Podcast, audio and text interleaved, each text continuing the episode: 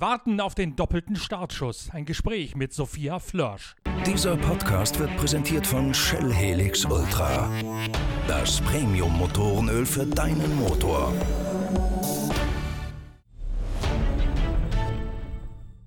So, die neue Ausgabe der Zeitschrift Pitwalk ist fertig und wird gerade gedruckt. Ihr könnt euch im Blog auf der Internetseite pitwalk.de ja schon mal einen ersten Eindruck über die Themen der 180 Seiten verschaffen und da gibt es auch einen ersten Blick auf das Inhaltsverzeichnis der Ausgabe. Jetzt, wo die Druckerei ihrer Pflicht nachkommt, haben wir in der Redaktion wieder Zeit für unsere anderen, für unsere digitalen Projekte. Zum einen natürlich das bereits auf Twitter angekündigte neue Format, an dem wir noch ein bisschen herumdoktern, aber selbstverständlich geht auch Deutschlands erstes Online- Motorsportradio mit voller Fahrt weiter. Pitcast, die Podcast-Reihe der Zeitschrift Pitwalk, ist stolz, heute einen ganz besonderen digitalen Gast begrüßen zu dürfen. Sophia Flörsch nämlich, rein nominell wahrscheinlich momentan der zweitbekannteste Akteur des deutschen Motorsports überhaupt. Ein Vielfaches ihrer Berühmtheit verdankt die Münchnerin natürlich dem Salto von Macau von vor zwei Jahren, der durch alle Medien gegangen ist. Ihr Pitwalk-Leser allerdings kennt Flörsch bereits viel, viel länger. Wir haben ihr außergewöhnlich ungewöhnliches Talent bereits realisiert und zu einer Personality-Geschichte erhoben, als sie gerade vom Kartsport in den Rennstall Team Motopark von Timo Rumpfkeil für die deutsche Formel 4-Serie aufgestiegen ist. An unserer damals schon geäußerten Einschätzung, dass Sophia Flörsch absolut Formel 1 tauglich und das mit Abstand heißeste Eisen im deutschen Motorsport-Nachwuchsfeuer sei, hat sich seither nicht allzu viel geändert. Eigentlich hätte Sophia Flörsch jetzt bereits mitten in der Saison stehen sollen, aber Covid-19 hat auch ihre Rennen Rennpläne zu einer Vollbremsung gezwungen. Dabei hat Flörsch sich ein sehr durchdachtes Doppelprogramm vorgenommen. Jetzt wartet sie, wie wir alle, darauf, dass der Virus die Welt endlich aus dem Würgegriff freigibt und Sophia Flörsch ihre Karriere in Richtung Formel 1 weiter vorantreiben kann.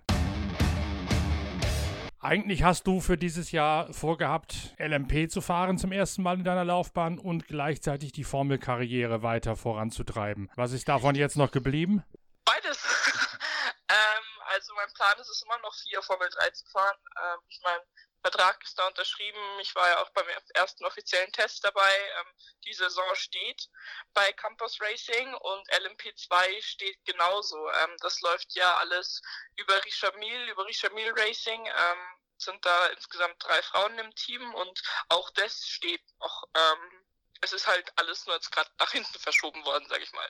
Weißt du schon irgendwie intern, was die Planungen sind, wann es verlässlich, belastbar weitergehen kann oder fischst du genauso im Trüben wie wir? Äh, nee, ich fisch genauso im Trüben. Also ich meine, natürlich gehen, ich mal, Gerüchte rum oder Vermutungen. Ähm, Presse schreibt sehr viel, die Teams haben immer wieder neue Sachen, aber ob was dann stimmt und was auch wirklich umgesetzt werden kann, ist dann die andere Frage. Ähm, laut Medien und was ich so weiß, sollte es Anfang Juli wieder losgehen. Ähm, aber das werden wir dann sehen. Sind, ich will nicht zu große Hoffnungen machen. Ich wollte gerade sagen, sind denn eure Veranstaltungen per Definition auch Großveranstaltungen oder seid ihr, weil keine Massenmagneten unter dem Radar und unter der kritischen Grenze, dass ihr da vielleicht auch fahren könnt, wie so eine Art Geisterrennen? Naja, also sag ich mal, Formel 3 ist ja im Rahmen von der Formel 1. Ähm, von daher auf jeden Fall ohne Zuschauer, weil das, egal bei welcher Rennserie, würde nie gehen. Ähm, aber wir würden trotzdem noch im Rahmen von der Formel 1 fahren, also das ist relativ sicher. Ähm, LMP2 ist auch, wird auch halt normal Geisterrennen stattfinden ohne Zuschauer. Das einzig Nervige ist halt wirklich Le Mans. Ähm, das wäre eigentlich im Juni gewesen, wurde aber jetzt eh schon verschoben. Und das ist halt so ein bisschen nervig, weil Le Mans ist ja eigentlich auch so speziell und besonders wegen den ganzen Zuschauern, die dorthin fliegen und dort extra hinkommen. Ähm, die Stimmung dort ist ja eigentlich, Atmosphäre ist ja extrem und das macht Le Mans ja so speziell. Ähm, und das wird dieses Jahr denke ich mal, nicht der Fall sein können. LMP heißt, du wärst eigentlich in der europäischen Le Mans-Serie gefahren und dazu in der LMP2 beim 24-Stunden-Rennen. Genau, richtig. Mit was für einem Auto? Mit dem LMP2. Ja, da gibt es ja mehrere verschiedene Marken. Achso, äh, ja, mit Orica. Also mit dem besten, den du kriegen kannst. Ja, fahren ja eigentlich fast alle. Ja. Ähm, jetzt, jetzt Orica. Ist das für dich eine, zwei, eine zweite Karrierestraße, ein zweiter Karriereweg? Denn eigentlich hast du ja immer gesagt, du fühlst dich durchaus gut genug, es auch bis in die Formel 1 schaffen zu können. Also mein Ziel ist es immer noch, in die Königsklasse vom Formelsport zu kommen, sei es jetzt die Formel 1 oder die Formel E dann in ein paar Jahren, wer weiß. Ähm, das ist immer noch mein Ziel und dafür kämpfe ich auch noch, deswegen fahre ich auch Formel 3. Ähm, aber trotzdem ist es im Nachwuchsbereich extrem wichtig, so oft im Auto zu sitzen wie möglich und jede Chance nut zu nutzen. Und ich habe da die Möglichkeit bekommen, dank der vier ähm, wo meine Mutter Motorsport und, und Richard Mill und, und sagt natürlich nicht nein, LMP2 ist ein mega schnelles Auto. Ähm, in Bahrain fast so schnell oder eigentlich genauso schnell wie ein, wie Formel 2 auf Renndistanz und ähm, macht mega Spaß. Natürlich ist es was anderes vom, im Vergleich zum Formel, aber man sammelt trotzdem Kilometer auf Rennstrecken und ist das aber Erfahrung. Kann man das in irgendeiner Form vergleichen? Du sagst schon, es sei was anderes, aber es sind ja doch beides Autos, die stark abtriebsdominiert sind. Kann man da vom einen aufs andere was lernen oder muss man sich sogar permanent komplett umgewöhnen? Komplett umgewöhnen nicht. Also ich meine, ähm, das Fahrverhalten ist einfach anders. Ähm, es ist, sag ich mal, entspannter zu fahren, das Auto, also der LMP2, da du den ja eigentlich auch auf, auf lange Zeit fährst, also es ist ja normalerweise zwei bis drei Stunden im Auto. Ähm, oder eben ja ein bis, ein bis drei Stunden. Ähm, das ist ja im Formel was anderes als Autos, halt entspannter zu fahren, aber ähm, schwieriger ans Limit zu bekommen. Ähm, ist ein bisschen, ja, schwer das zu erklären. Ich bin auch erst einmal mit dem Auto gefahren, Bahrain im Dezember. Ähm, aber ich glaube, dass du, wie du mit Reifen umzugehen hast und einfach mit dem Team arbeitest, trotzdem auch dann auf den Formelsport übertragen kannst. Und warum kommt man da schwerer mit ans Limit, auch wenn es schwer zu erklären sei? Vielleicht versuchst du es trotzdem. ähm, naja, also ich, ich habe so an den, einem Testtag ge gemerkt, sag ich mal. Ähm, das Ding ist, du hast ja die Servolenkung.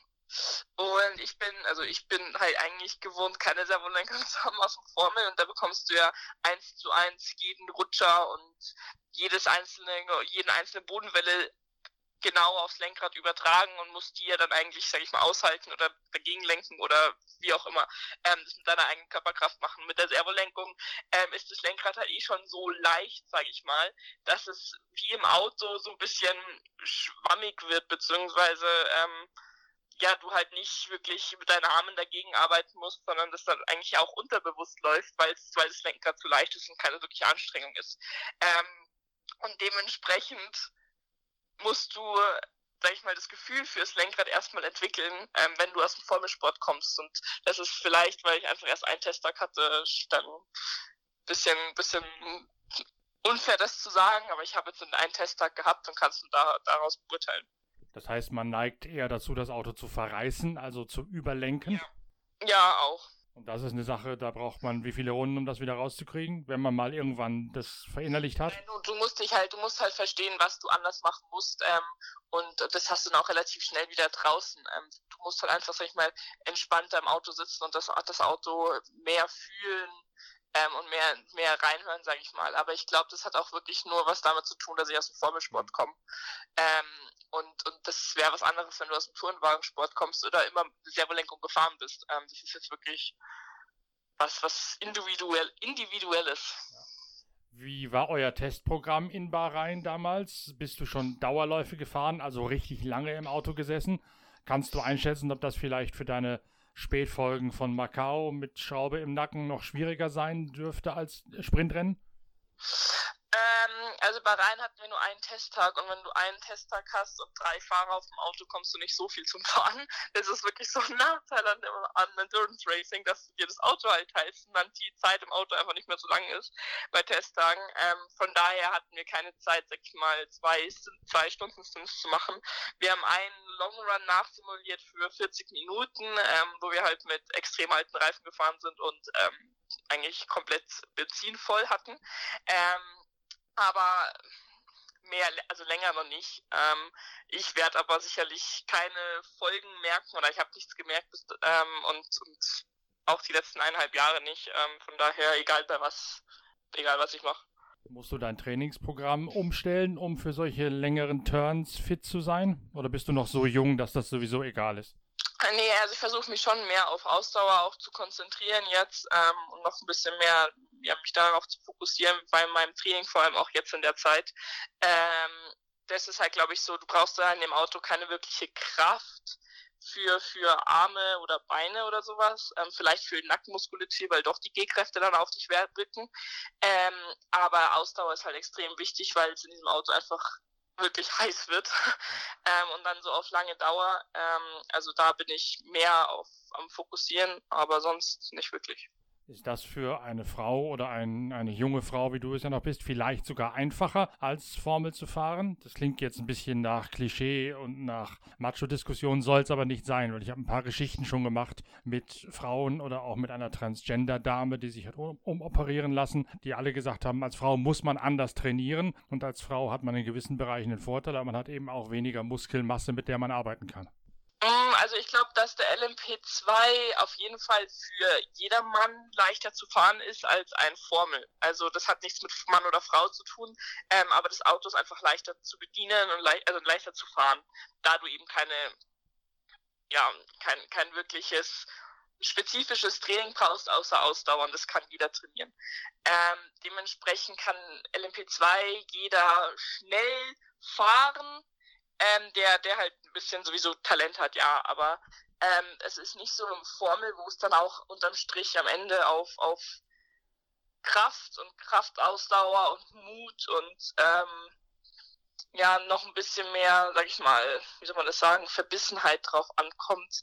Ähm, das ist im LMP2 was anderes. Im LMP2 sind ja auch die Rennen anders. Ich meine, im Formel starten 30 Fahrer, du hast dann, sag ich mal, 18 Runden, alle sind gleich schnell, alle kämpfen und du kämpfst da wirklich auf die letzten Zentimeter und den letzten, die, die letzten ein, zwei Zehntel, sag ich mal. Ähm, und das für 18 Runden. Da gibst du in jeder Runde 110 oder Prozent um diese Runde perfekt hinzubekommen. Im LMP2 hast du, sag ich mal, nicht diesen Druck, weil du einfach sehr viel mehr Material schon fahren musst. Also du musst auf Benzinverbrauch achten, auf Reifenverschleiß, ähm, dass das Auto in ein, ein, Stück bleibt. Du musst überholen, du musst langsamere Autos überholen, wirst vielleicht von schnelleren Autos überholt, also von unterschiedlichen Klassen.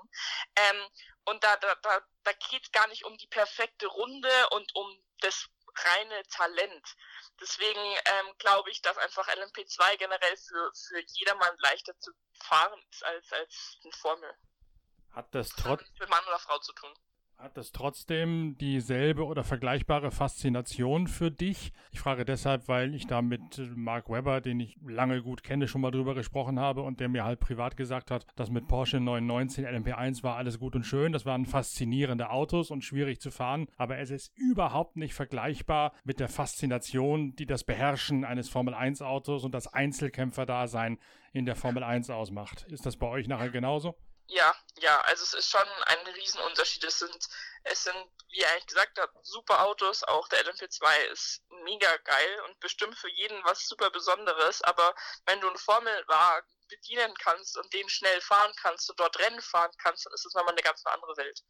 Ähm, und es kommt auf ganz unterschiedliche Faktoren drauf an, aber unterm Strich hast du im Formel einfach sehr viel mehr Druck, den du dir selber machst, weil du einfach allein, du bist halt ein Einzelkämpfer und es passiert alles, muss alles sehr viel schneller passieren, weil du hast halt dann, in, sag ich mal, der Formel 3 nur eine halbe Stunde mhm. Zeit, ähm, um, um zu überholen, um zu gewinnen.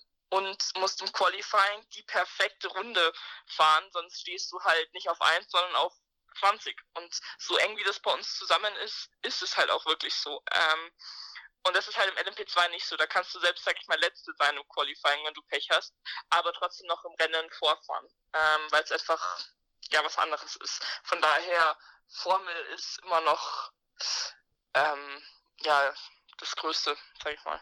Also der Weg muss ganz klar sein, so viel und so weit nach oben in der Formel-Hierarchie, wie es irgendwie geht. Ja, Käme da auch die Indica in Frage? Ich habe da auch mit vielen Leuten gesprochen, die sagen, na, diese Ovals äh, lieber nicht, da habe ich Angst vor, relativ. Oder Angst hatten Rennfahrer nicht, aber Bedenken, Sicherheitsbedenken. Ist das bei dir auch so? Vielleicht sogar noch multipliziert wegen der Erfahrung von Macau? Ähm, Sicherheitsbedenken jetzt doch nicht wirklich, ganz ehrlich. Ähm, Amerika generell ist natürlich immer eine Option, die man, die man sich offen hält. Ähm, es ist halt was ganz was anderes. Es ist genau das gleiche wie, sag ich mal, Japan. Ähm, es sind, sind mega Autos, mega Veranstaltungen, die Fans sind, diese sind verrückt. ähm, aber ich glaube halt, dass wenn du da einmal rüber gehst, es sehr schwer ist, wieder zurückzukommen. Ähm, und du halt dann auch da drüben so ein bisschen gefangen bist, beziehungsweise dein das dann da auch gefunden hast. Ähm, deswegen war das für mich bis jetzt noch keine Option. Also ich habe noch nicht wirklich drüber nachgedacht. Ähm, aber ja, man will die Tür natürlich nie zumachen. Aber es ist noch nicht so konkret, weil du ganz einfach den europäischen Weg noch nicht zu Ende beschritten oder befahren siehst. Genau, richtig. Die Formel 3, ich muss mir das immer vor Augen halten, es gibt ja mittlerweile einen Wildwuchs an Nachwuchsklassen, der schon wieder eingedämmt ist. Die Formel 3, die du fahren würdest, wären dieselben Autos, die wir letztes Jahr in Macau gesehen haben. Richtig. Da würdest du jetzt die ganze Saison fahren. Also einen Schritt höher als das, was du im vergangenen Jahr gemacht hast mit dieser Euroformel Regional oder wie sie heißt. Genau. Und da wäre Adrian Campos das beste Team oder wie kam da der Deal zustande? Ähm, naja, für mich war klar, dass ich, dass ich vier Formel 3 fahren will, ähm, aber da es mein erstes Jahr ist, also mein Rookie-Jahr, war für uns ähm, eigentlich wichtig, ein Team zu finden, wo ich viel lernen kann und wo ich Erfahrung sammeln kann und die auch, ähm, sag ich mal, Rennfahrer sehr gut ausbilden. Ähm, Nächstes Jahr geht es dann darum, bei einem Top-Team zu fahren, um, um gewinnen zu können. Ähm, und ja, ich glaube, bei mir ist es natürlich finanziell auch immer ähm, eine Frage, sag ich mal, ähm, wie viel Sponsoren ich zusammenbekomme, wie viel Sponsorengelder, sag ich mal. Ähm, da hat sich Campus einfach preis-leistungsmäßig für uns am, am, am meisten Sinn gemacht. Und ähm, genau. Selbst du tust dich also schwer, das Geld dafür aufzutreiben, obwohl ja eigentlich, wenn man deutsche Motorsportler kennt, bist du ja wahrscheinlich die zweitbekannteste vom Namen her nach Sebastian Vettel. Einfach wegen der Massenpräsenz nach Macau. Ja, ähm, Sponsoren zu finden, beziehungsweise Leute zu finden, die halt so große Summen in einen investieren ähm, oder eben Sponsoren, ist, ist, nicht, ist nicht immer leicht. Ähm, vor allem heute in Deutschland mit, mit Umwelt, eh, ist immer natürlich eine, eine, Diskussion beziehungsweise ein Punkt, wo viele dann immer sagen, hm, können wir nicht machen. Und es ist natürlich trotzdem immer noch ein Risiko. Also ich meine, ähm, es ist zwar mein Ziel, aber trotzdem ist es natürlich noch nicht sicher und manche strecken dann halt davor zurück. Wird das dieser Tage mit und nach Covid-19 noch schwerer oder wird es vielleicht einfacher, weil sich da so eine Art Darwinismus natürliche Auslese ergibt von denjenigen, die überhaupt noch einen Werbewert bieten und die, die einfach nur auch mitfahren? Hm, das werden wir dann sehen.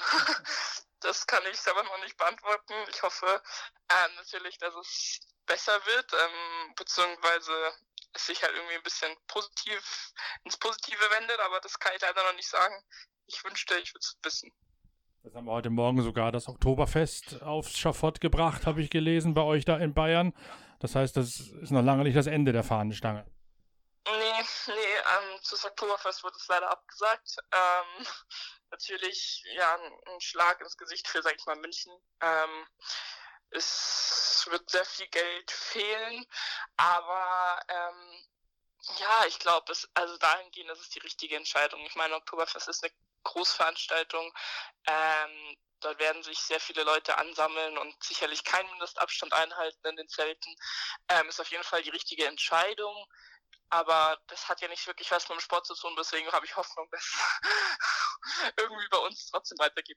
Das ist zwar richtig, aber ich habe da jetzt die Bedenken, wenn das Oktoberfest abgesagt wird, das in einem ähnlichen zeitlichen Rahmen stattfindet wie 24-Stunden-Rennen Nürburgring und auch für dich Le Mans, dass die auch plötzlich doch ziemlich wackeln. Wenn man sagt, man kann das eine nicht machen, kann man auch beim anderen nicht 200.000 Leute auf einen Raum färchen lassen. Mm, ich denke halt, dass, dass man diese Geisterrennen stattfinden lassen kann. Das ist, glaube ich, mal kein Problem, wenn man sagt, einfach nur die Rennfahrer, die Teams und Medienvertreter wie Fernsehen oder sowas. Ähm, aber bestimmt ohne Zuschauer.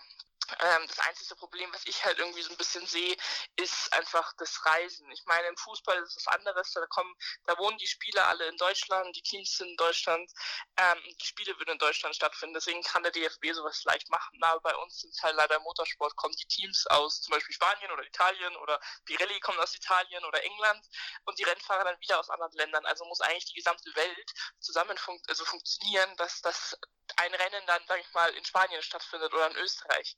Ähm, ich weiß halt nicht, ob das, das funktionieren wird mit, dem, mit den Reisebestimmungen. Ähm, da sehe ich eher das Problem. Ich habe gestern mit einem Formel 1 Teamchef telefoniert, der nicht möchte, dass sein Name da öffentlich zitiert wird, weil das so, ein, so, eine Art Kamingespräch war. Das geht mit der Formel 1 manchmal einfacher unter Umgehung von diesen ganzen Presseleuten einfach mal kurz unter vier Augen oder unter, unter vier WhatsApp-Augen zu telefonieren. Der sagte, der einzige Weg für die Formel 1 daraus ist in der Tat, dass man auch bei einigen Rennen Doppelrennen macht, um auf eine Anzahl von Rennen zu kommen, die dann die Fernsehgelder fließen lässt für die Teams. Ist das eine Gefahr für eure Formel 3, dass man da einfach aus aus Zeitgründen dann plötzlich rausfliegt hinten runter, weil einfach kein, keine Zeit mehr ist, euch da unterzubringen an einem Doppelrennwochenende? Das, das weiß ich nicht. Ähm, das ist auch alles nicht, das habe ich auch nicht alles nicht unter Kontrolle. Ähm, die Leute oben werden es dann schon entscheiden. Ähm, ich denke mal, Formel 1 fährt, dann werden wir auch fahren. Ob jetzt im Rahmenprogramm von der Formel 1 oder nicht, werden wir dann sehen. Das werden die dann schon irgendwie entscheiden was du gerade sagst, mit Geisterrennen, Geisterspielen, braucht ihr als Rennfahrer auch das Vorhandensein von Zuschauern? Also beim 24-Stunden-Rennen Nürburgring sagen ja viele, sie riechen die Grillluft, wenn sie durch den Schwalbenschwanz fahren oder äh, durchs Brünnchen fahren. Ist das für euch als Fahrer auch wichtig, dass da Zuschauer mitfiebern oder ist das eher egal, weil ihr doch in eurer Kapsel und eurer eigenen Welt da eure Runden dreht? Nee, also ich meine natürlich auch für mich dieses Jahr das erste Jahr im Rahmen des Programms von der Formel 1 wäre es natürlich schon irgendwie cool gewesen, das zu sehen und mitzubekommen. Und ich mag Fans generell sowieso, ähm, finde es sehr schön, ähm, wenn man Leute für etwas begeistert und für sich selber begeistert. Ähm, von daher werde ich die schon vermissen, wenn wir keine Fans vor Ort haben, aber werde natürlich dann auch wissen, dass die vorm Fernseher sitzen und sich da anschauen. Aber pushen die euch genauso, wie das zum Beispiel beim Handball ja der Fall ist? Die Handballspieler, ich war neulich bei THW Kiel mal irgendwann zu Gast, da siehst du ja, dass die Handballer tatsächlich aktiv die Zuschauer auffordern, mitzugehen, damit die quasi getragen werden. Das kann ja bei euch eigentlich nicht so sein wegen der räumlichen Distanz. Nee. nee, das ist nicht. Also das ist, da ist es eigentlich egal, ob die Ränge voll oder leer sind. Naja, also ich meine, du siehst es ja beim Fahren bist du zwar so in deinem Tunnel, aber du bekommst es dann natürlich schon mit, wenn da keine Zuschauer sitzen. Ähm, also die Stimmung ist schon was anderes, aber ähm, du hörst jetzt niemanden. Also das ist halt, du siehst es halt dann eher visuell, aber das halt auch nicht immer. Also im Rennen bestimmt nicht, weil da bist du so konzentriert, dass da eher im freien Training, wenn du es dann wieder siehst, wenn du die Box reinfährst oder sowas. Du würdest in der LMP3 oder du wirst hoffentlich in der LMP2 mit einem reinen Frauenteam fahren. Steht das im Widerspruch zu deiner Kritik an der W-Serie für Frauen? Überhaupt nicht. Ähm, ich glaube, es ist was kommt, also es ist was komplett anderes, ähm, in einer reinen Frauenserie zu fahren, als in einer Serie zu fahren, wo es gemischt ist, aber du halt in einem Frauenteam fährst. Ähm, und da, von daher, nee, überhaupt nicht.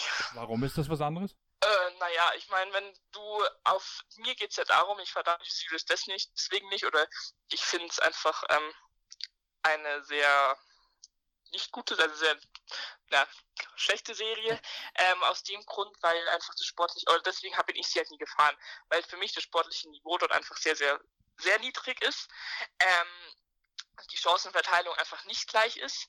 Und diese Serie damit wirbt, die nächste Frau in die Formel 1 zu bringen, was aber einfach nicht der Fall sein wird, weil die Serie und die, die diese Serie wird es nicht in der Hand haben, ob die nächste Frau in die Formel 1 kommt oder nicht. Ähm, das sind so die, die Störpunkte, die mich einfach an der W-Series stören. Ähm, jetzt im reinen Frauenteam zu fahren in einer Rennserie mit dem LMP2, was bei weitaus schneller ist als dieser Formula Regional, den die fahren, ähm, wo, wo das sportliche Niveau extrem hoch ist, weil auch schon Eric Bern mitfährt und Ex-Formel-1-Fahrer, ähm, die teilweise aber auch schon Le Mans gewonnen haben und viele Meisterschaften gewonnen haben, wo das sportliche Niveau einfach extrem hoch ist, ähm, ist, ist was komplett anderes. Und ja, ich fahre mit einem reinen Frauenteam, aber ich glaube nicht, dass das irgendeinen Nachteil mit sich bringt.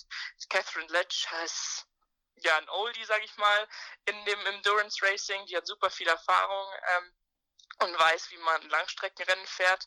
Und Tatjana Calderon, naja, ist Formel 2 gefahren, verliert super Formula, ist schon super viele Autos gefahren und im LMP2 auch sehr, sehr schnell. Ähm, und wir haben einfach Signals Tech Racing hinter uns, die jetzt Richard Mill Racing heißen, die ähm, die letzten Jahre Meisterschaften gewonnen haben, Le Mans schon zweimal gewonnen haben und, und wissen, wie man, wie man dieses Auto abstimmt, beziehungsweise was man machen muss. Und ähm, von daher ist es ja, was ganz Besonderes. Du hast da natürlich in Tatjana Calderon eine Messlatte, die du erst einmal platt machen musst, wenn man es auf den Formelsport runterbricht, um dich selbst zu beweisen. Wie lange kann man mit so einer Kollegin dann zusammenarbeiten, um das Auto und das Team voranzubringen? Und ab wann schaltet man um in den Teamkollegen Vernichtungsmod? Also ich ich glaube, dass es halt im Endurance Racing sehr, sehr wichtig ist, dass man immer als Teamkollegen agiert und zusammenarbeitet. Und ähm, ich glaube, das ist, das wäre etwas anderes, wenn wir Teamkollegen wären im Formelsport, ähm, weil da ist wirklich dann wieder nur jeder ein Einzelkämpfer. Aber um hier erfolgreich zu werden, muss jeder zusammen funktionieren und sich unterstützen. Ähm, Im Auto selber dann natürlich, da versucht jeder dann immer schneller zu sein und, und die schnellste dann im Team zu sein, etc. Beziehungsweise da kommt es dann auch nicht mehr auf eben die schnellste sein zu an. Das, das dann eher das Team sauer, wenn du schnell, schneller bist, als sie wollen, ähm, sondern halt wirklich auf mehrere Faktoren wieder dann ähm, mit Reifenverschleiß und, und, und, und Benzinverbrauch etc.